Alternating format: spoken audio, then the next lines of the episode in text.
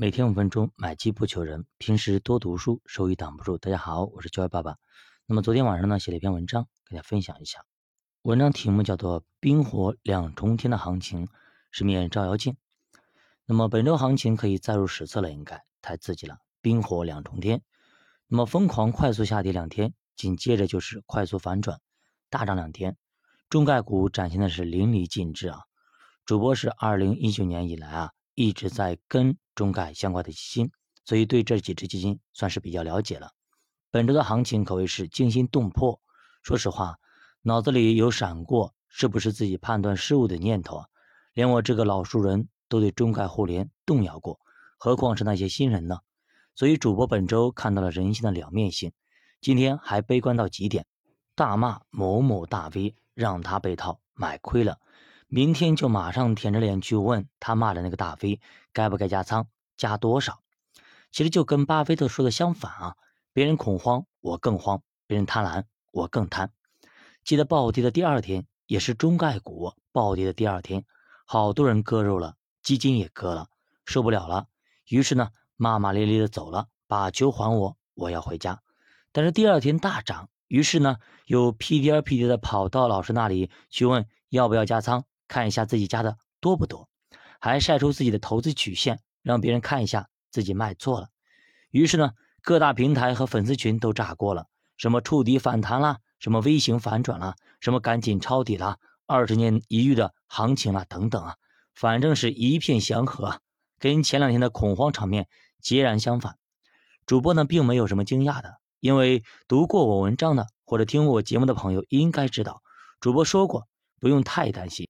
主播说过，中国的股民和基民啊，记性是不太好的。一根大阳线，千军万马来相见；三根阳线，改三观。结果我刚说一天，第二天就被我乌鸦嘴说中了。大家倒是开心了，我倒是不是很开心。为啥呢？说一下我的逻辑啊。一件事情如果很难做到，你过去轻而易举就开了一个好头，你以为你比别人更牛逼吗？不是的，因为呢，你还没遇到。那个难住无数人的难关，比如说你去一个地方挖宝藏，结果呢进去过了几个小机关就找到了宝藏，这时候你会觉得你很幸运，或者机关太简单，或者自己太厉害了吗？我并不是这样认为啊。那么既然这个宝藏那么多人在找，还找了那么多年，竟然还完好无损的在这里，肯定不是我能力比别人更强，而是还有更厉害的机关在，不然呢？早被别人拿走了。还比如啊，你找拳王泰森打比赛，上去呢你就得了两分，你会觉得泰森也不过如此吗？如果真是这么认为，下一秒你可能会被 KO。再比如咱们国足去踢巴西，当然了，这个机会很少。咱就打个比方，如果上去你就把球带到了球门前，你会觉得对方真菜吗？你抬腿就猛踢吗？当你踢完，你可能就后悔了。你看，妈呀，踢错门了。怪不得那么轻松就把球带到球门前了。那么其实呢，以前呢是这个暗牌，看不到对手，只知道对手很厉害，以为是中国的机构。但是不知道为啥，中国机构能力突然上升了那么多，上升了那么多级别，跟打了兴奋剂似的。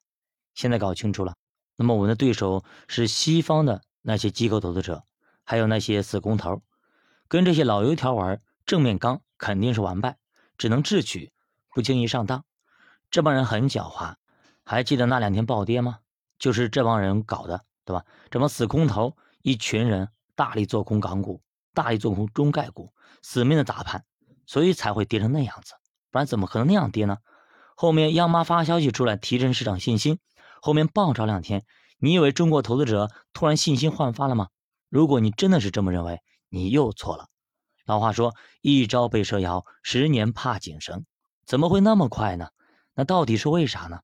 其实呢，就跟拔河比赛一样，本来多空两队势均力敌，突然呢跑来几个膘肥大汉帮着空方拉，你想多头哪能扛得住呢？这还不瞬间被拉着跑吗？这时候呢，多头的大家长带着一群人出来了，喊了一嗓子：“你呀再捣乱，我干你啊！”这几个大汉哪是大家长的对手？结果直接反水，帮着多头这波拉。哎，不是多头人力气突然大了，是因为对方弱了，你这边还有人帮忙了。所以看到了吗？国外的这些机构是很狡猾的。那么今天还死命的做空，明天就反手做多。所以大家理解我年初的时候那篇文章了吗？左手右手一个慢动作是啥意思了吧？那么这批死空头到底会不会继续做空呢？会不会继续反复无常呢？那我们下期给大家继续接着讲。教爸读书陪你一起慢慢变富，我是教爸，下期见。如果大家对投资感兴趣，可以点击主播头像关注主播新米团，跟主播一起探讨投资智慧。再见。